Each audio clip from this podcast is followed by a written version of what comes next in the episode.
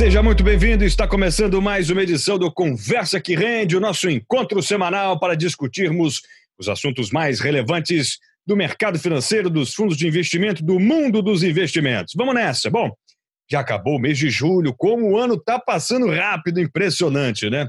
Julho já acabou, faz parte do passado. E tivemos aí uma última semana sem grande brilho, né? Registrou um avanço tímido de 0,52%. Estou falando do Bovespa, né? O acumulado mensal é, do principal índice da Bolsa ficou aí firme numa alta importante de 8,26%, mesmo numa temporada de balanços que tem destacado especialmente as empresas estrangeiras de tecnologias, né? E aí a gente vai debater esse e outros assuntos no podcast de hoje, contando mais uma vez com meu amigo Carlos Eduardo Ing, o Cadu Ing. Tudo bem, Cadu? Boa tarde, pessoal. Boa tarde, Rafael, Aníbal. Prazer estar novamente aí mais uma semana. Imagino, prazer é nosso. É, e o Cadu já adiantou, ele está de volta, o Aníbal Stanek. Vou até pedir para nossa edição colocar a música do Rei do Gado. Está de volta o Rei do Gado. Aníbal, tudo bem? tudo bem, Rafa. Estou de volta. Vamos ver se eu consigo acrescentar alguma coisa. Imagina, é um menino modesto. Bom, vamos lá então. Quero começar falando justamente desta última semana. Tivemos uma semana de altos e baixos, a Ibovespa ficou muito pendurada no que acontecia lá fora. Não chegou a ser uma relevante alta nesta semana, 0,52%. Tivemos uma alta no final das contas de 8,26%. Vou começar com você, Aníbal. Como é que você viu aí a bolsa bailando de um lado para o outro, mas no fim das contas subindo, subindo forte acompanhando aí as bolsas estrangeiras, sobretudo as bolsas americanas. É, eu acho que é mais uma vez surpreendendo, né? Grande parte do mercado financeiro que não acreditava numa recuperação em V, pelo menos dos, do, da economia real. Mas é, os dados têm mostrado que a recuperação tem sido forte. Se a gente olhar esses dados de alta frequência, que a gente chama, né, que são os gastos com cartão de crédito, esse tipo de coisa, consegue dar uma, uma ideia mais online do que está acontecendo, a gente vê que realmente faz sentido alguma coisa nos preços, principalmente por causa da liquidez, né? Continua. É, esse final de semana a gente tem um, uma decisão importante é, sobre a renovação ou não do pacote de estímulos americano, mas se a gente seguir com, esse, com essa liquidez abundante no mundo inteiro, taxa de juros baixinho, é bem capaz da gente seguir uma trajetória de alta na bolsa, mesmo que seja mais tímida. Tivemos também, falando da economia americana, a divulgação do PIB trimestral, e foi uma catástrofe que não se via em muitos e muitos anos, né? uma queda de pouco mais de 34%, é, perdão, 32% e previsse 34%, né? se não me engano foi algo assim, corrija-me aí, amigos. É, mas, de certa forma, mostra que a pancada foi forte e recuperar-se vai levar um certo tempo por mais que os estímulos econômicos sejam colocados, né, Cadu? Perfeitamente, Rafa. Como você bem colocou, essa foi a queda analisada aí de 32,9 né, do PIB americano no segundo trimestre de 2020. A gente continua como bem né, o Aníbal colocou também, essa liquidez muito elevada, esses pacotes de ajuda, tem essa votação né, para mais um estímulo de um trilhão de dólares é, na economia americana. O, a gente teve durante essa semana a votação do Fed em relação à taxa de juros, que veio em linha com o que o mercado esperava, manteve ali inalterada a taxa de juros, mas o Jeremy Powell reforçou a intenção de continuar estimulando a economia americana. Então pode ser que a gente continue vendo, né, uma injeção de liquidez, isso vai reforçar né, a procura por ativos que consigam trazer alguma expectativa de retorno mais atrativo. Então, isso vai impulsionar o mercado de renda variável. E a gente fica com esses dados um pouco mistos. Né? O que, que acontece durante a semana que se mantém essa tensão né, entre Estados Unidos e China? Fica sempre esse conflito ali no ar. A gente percebe também é, ainda o avanço ali da pandemia em determinados países. A gente teve também na Europa, por exemplo, né? na Europa e na Ásia, alguns países fechando, né, limitando a questão das viagens. É, isso é uma coisa que continua mexendo ali com, com o mercado. E quando a gente vai para a economia real, é que a gente começa a ver que os dados não são ainda tão positivos. Né? A gente vê ainda uma taxa de desemprego em dois dígitos no mercado americano. A gente teve nessa semana mais um, uma alta né, nos pedidos de auxílio-desemprego. Então, isso traz esse viés ali meio dúbio de qual vai ser essa manutenção. Pode ser que essa recuperação ela seja um efeito né, até de uma demanda represada por esse período que todo mundo ficou confinada, né? As pessoas não podiam sair, não tinham opção de realizar consumo, né? Serviços e tal. Então, é, você está tendo ali uma retomada, mas se isso vai ser sustentável ao longo do tempo vai depender do avanço dessas medidas, da capacidade de você fazer com que a roda volte a girar, né? Volte a girar num ritmo como a gente tinha ali no, no período pré-crise, né? Pelo menos dentro dos dados econômicos isso ainda não, não, não se aplica. A gente não voltou a esse mesmo patamar.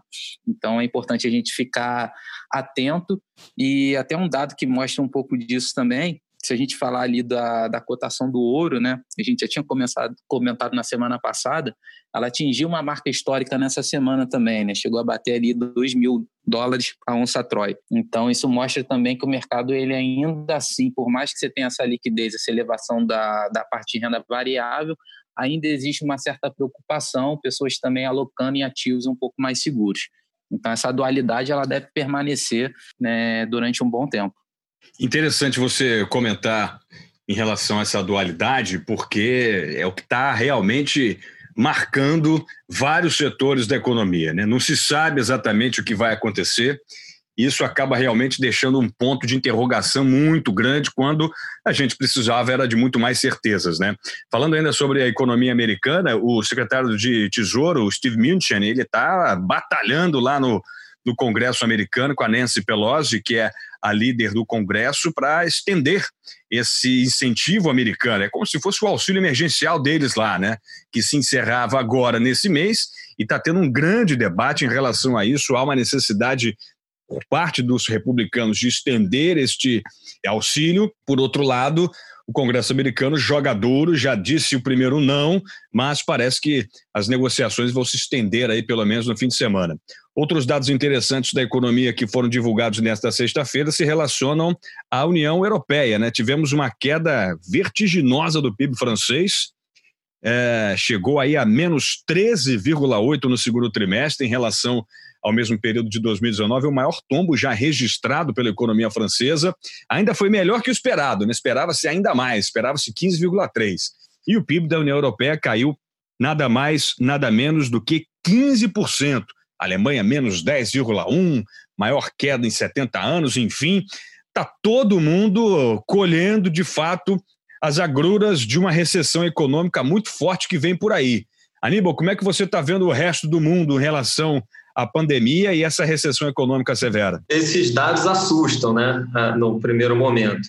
Mas é importante a gente ter na cabeça que, que esses dados que a gente chama de hard data, que são os é, PIB, é, desemprego e tal, não sei o que, são dados é, mais ultrapassados, vamos dizer assim, que refletem o que, o que a gente teve nos últimos meses e não o que a gente está tá, tá vendo agora, no momento. Né? Por isso que eu acho que a gente precisa prestar mais atenção nesses dados de alta frequência, como encomenda de, de, de indústria, de serviço e, e gasto no cartão de crédito, para a gente ter uma ideia real de como é que está sendo a recuperação.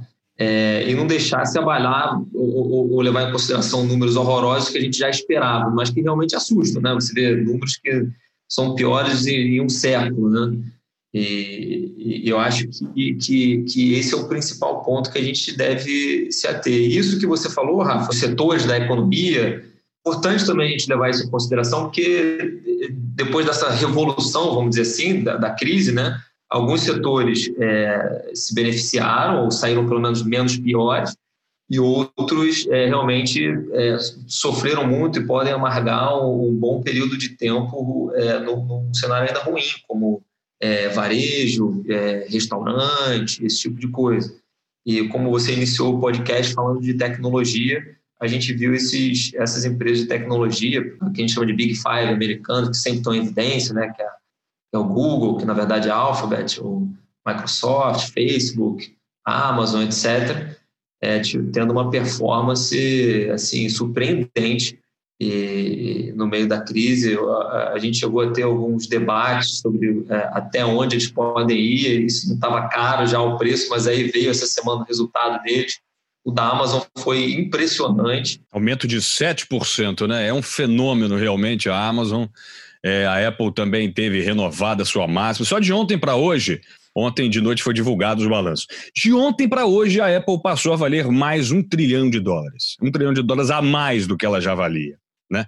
Um resultado mais que surpreendente também de um lucro líquido de 60 bilhões de dólares em plena pandemia. Só a Alphabet, o Google, que teve prejuízo e o primeiro prejuízo em mais de 10 anos, destoou aí das big techs. É verdade. Então é importante no momento como esse você contar com, com uma assessoria, uma consultoria especializada é, para te direcionar na, no, no, momento de, de, mudança, né? Porque se você simplesmente aplicar no fundo de ações, pode ser que você não, a partir de agora ou no momento mais delicado, você não tenha a performance que você gostaria de ter, né? Quem saiu da crise aplicando em tecnologia, pô, teve lucros aí exorbitantes em três, quatro meses, né? E quem continuou preso em papéis é, que ficaram para trás, como alguns setores de varejo, não todos, mas é, shoppings, etc., ainda estão não recuperaram tudo. Os setores de tecnologia, alguns, algumas ações passaram do pico da pré-crise, né? E eu acho que isso que a gente precisa estar tá, tá tentando entender para onde o mundo vai, né? essa história do novo normal, etc., que eu acho que não pode nem, né, nem 100, nem, nem, nem zero, nem 100, mas a gente tem que tentar entender para onde é que o mundo vai caminhar nesse, nesse período pós-crise, depois da vacina, etc.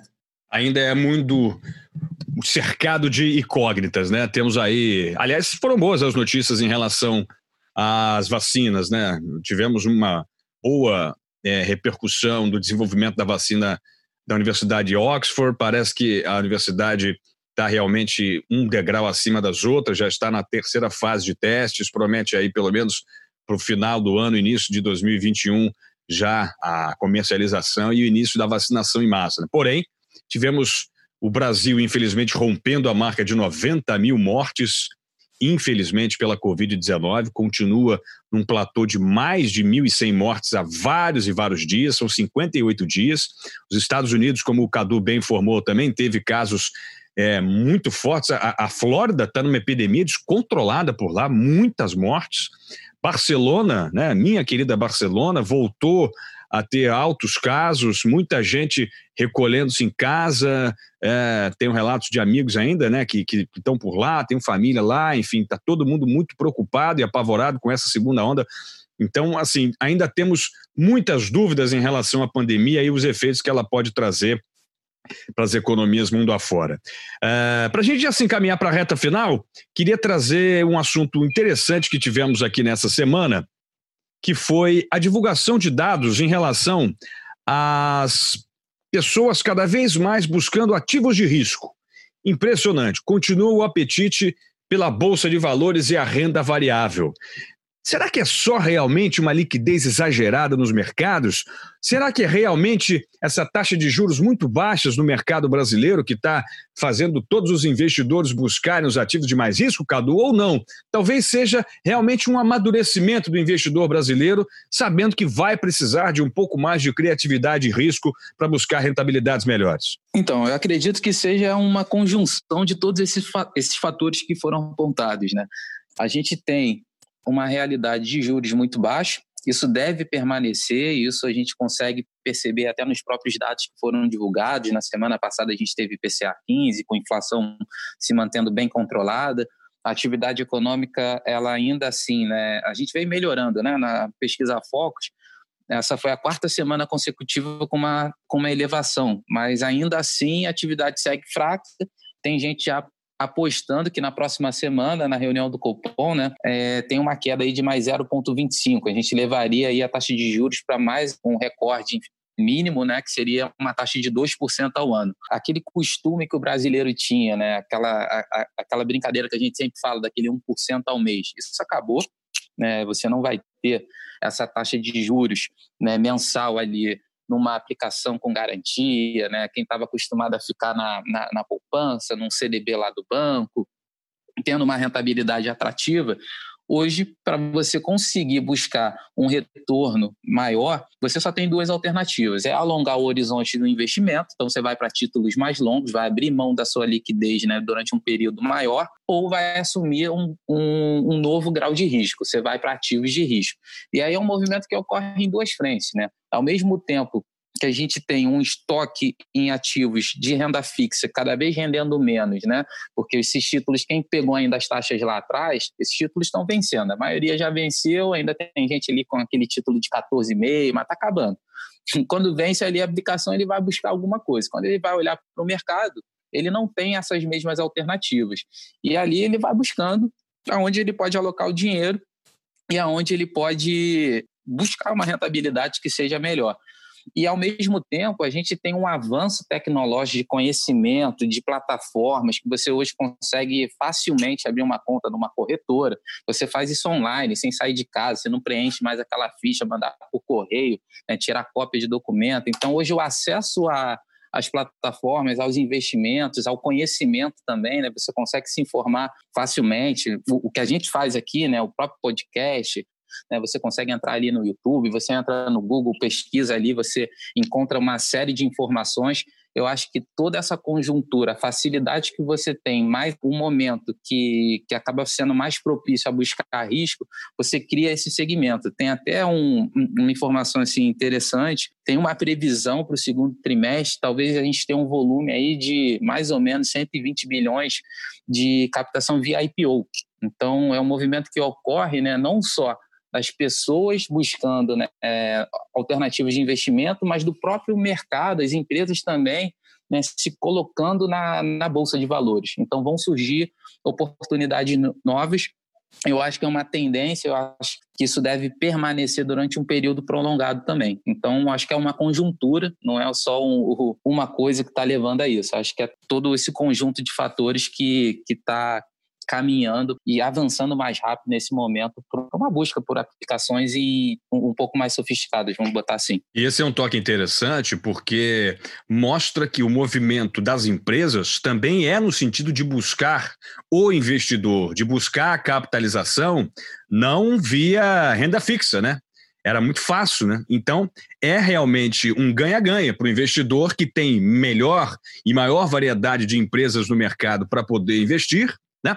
E também é das empresas, que vai ter esse dinheiro novo chegando. Claro, é preciso se adequar, tem todas as regras de governança, fazer um IPO leva aí um certo tempo e também um certo investimento da empresa, mas sem dúvida é um movimento que mostra uma certa até confiança no mercado acionário brasileiro. Como é que você está vendo isso aí, Aníbal? É, acho que o, o, o Cadu é, é, passou muito bem por vários pontos. Desenvolvimento do mercado financeiro aqui no Brasil, que foi é, exponencial nos últimos anos.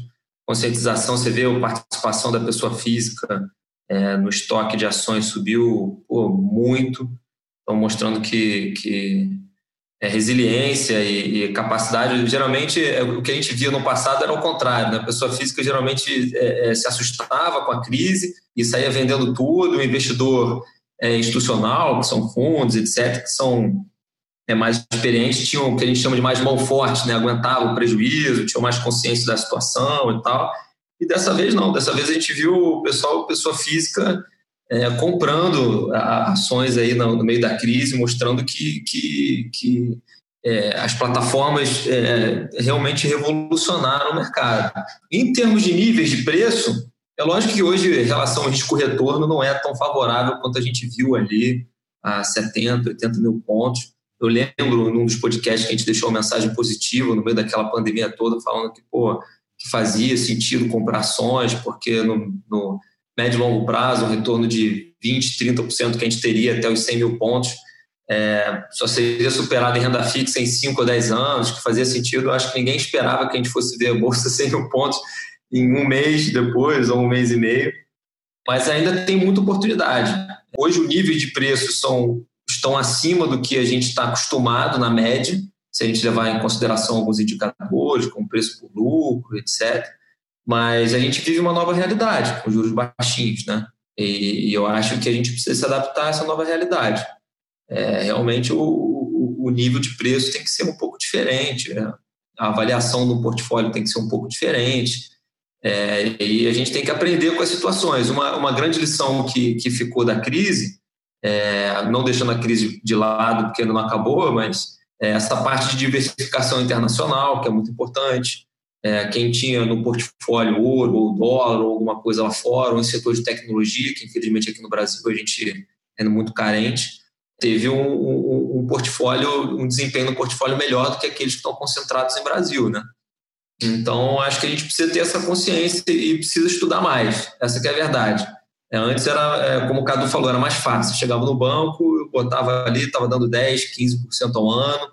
Quando você tinha prejuízo em ações, ah, pô, perdi aqui 5% e tal, pô, você botava tudo em renda fixa, em 3, 4 meses você recuperava o prejuízo. E hoje não é bem assim, né? Hoje a, o cenário mudou. Então, o mercado se desenvolveu, tem muita oportunidade ainda, tem que caçar e tal, mas a coisa ficou um pouco mais sofisticada. E sofisticado também ficou a necessidade de um assessor de investimentos qualificado, criativo, antenado, ético, para trazer justamente estas boas oportunidades de mercado que estão aí pipocando. Né? Conforme a bolsa vai subindo, menos fácil vai se tornando encontrar bons ativos para que essa rentabilidade ainda tenha um teto mais alto a ser alcançado, né? Se você for só naquele fácil, vai ser realmente pegar um lado um pouco mais esticado da corda. Então, vale sempre a recomendação, aconselhe-se com o seu consultor financeiro, com o seu assessor de investimentos, para que ele, entendendo e conhecendo o seu perfil, o seu nível de risco, o seu gerenciamento financeiro, possa escolher os melhores ativos. Ó, só nesse podcast você já teve duas ótimas dicas. Primeiro, ficar ligado nos IPOs. Foi a dica que deu o Cadu. E a segunda, ficar de olho nos investimentos offshore, que é como, como chamamos os investimentos lá no mercado estrangeiro. Muito bem, amigos. Acho que fechamos a semana, né? Falamos de tudo, demos um bom apanhado. Acho que eu vejo vocês na próxima sexta-feira. Obrigado, hein, Cadu? Valeu. Valeu, Rafa. Valeu, pessoal. Até semana que vem. Um abraço. Obrigado, Aníbal. Seja muito bem-vindo de volta, campeão. Vamos nessa, hein? Obrigado. Obrigado mais uma vez. Até semana que vem, se Deus quiser. Obrigado demais. E eu convido vocês a acompanharem as redes sociais da MacLeod. Estamos no Instagram, instagram.com barra MacLeod Partners, LinkedIn MacLeod Partners, também no Facebook MacLeod. Faça parte das nossas redes sociais, acompanhe o nosso Instagram. Todos os dias estamos postando, sejam artigos, sejam informações. Todos os dias tem um resumo dos mercados que eu, pessoalmente, Rafa Ribeiro, preparo com muito carinho para vocês. Então vale a pena ficar ligado no Instagram e no LinkedIn da MacLeod. Além, claro, de você assinar os nossos podcasts para você ficar por dentro de absolutamente tudo do mundo dos investimentos. Muito obrigado pelo prestígio da sua audiência e até a próxima. Tchau, tchau.